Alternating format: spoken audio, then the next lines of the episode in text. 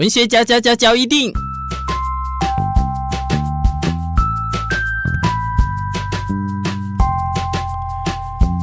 欢迎收听文学交一定。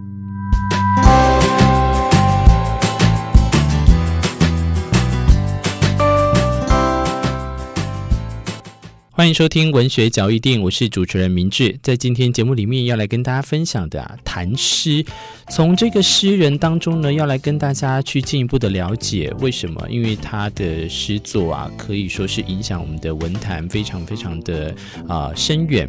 那他的著作呢，可能不像其他的诗人或者是作家著作等身，可是他非常的。精简的这些创作诗集呢，却是可以让很多人呐、回味许久。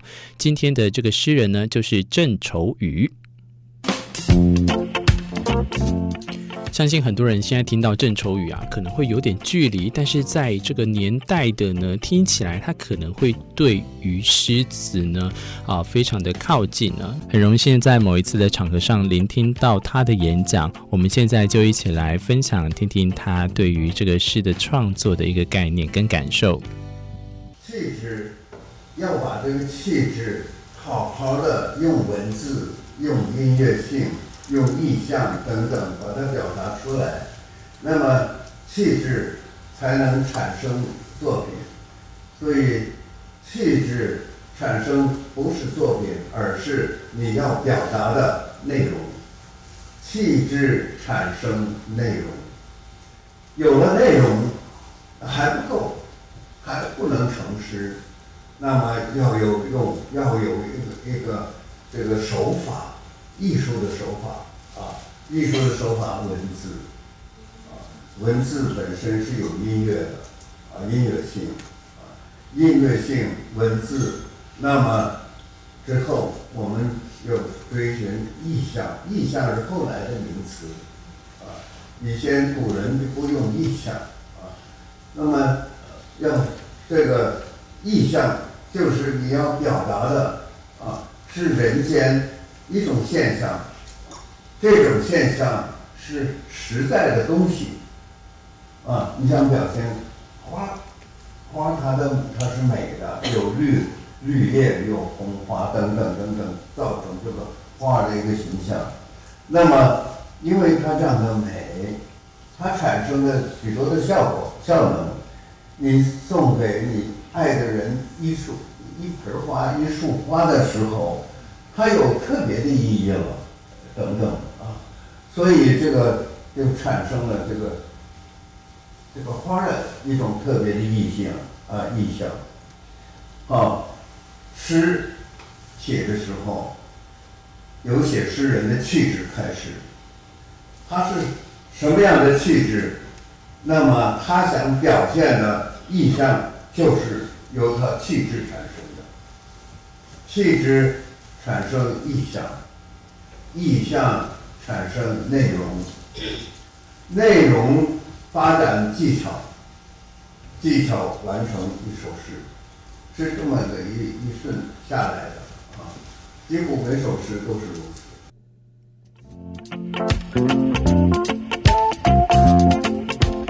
好了，以上就是他的谈话哈。从这个刚刚他的这个分享当中呢，我觉得有一句还蛮蛮魔性的。为什么说蛮魔性的？你看他说，文学本身就有一个音乐性在，这跟我们现在在做什么一样？对呀、啊，听广播，你听广播其实就是有跟一个音音乐性在，只是你可能在文学嚼一錠里面呢，呃，很少听到有这个音乐的旋律。但是我也希望可以像他说的、啊，透过文学，我们可以呢像音乐一样呢洗涤在我们的心灵。天哪，我讲这个真的。是太文言文了哦，可能不一定有人会能感受得到。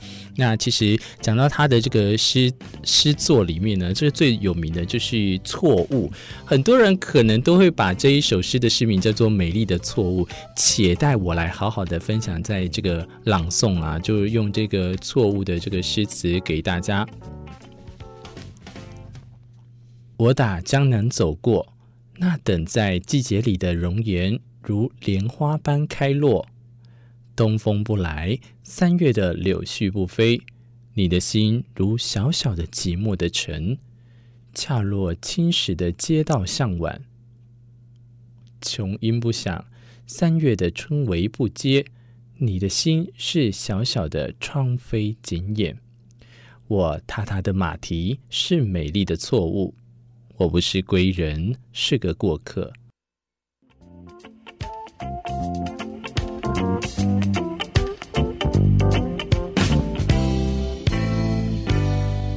我们常说，一首诗如果能让你绕印在这个脑海里啊，许久许久，或者是某一次的转弯处，你能想起这首诗词的话呢，或许对于文学就能更靠近一点点，也或许文学它就在向你招手啊。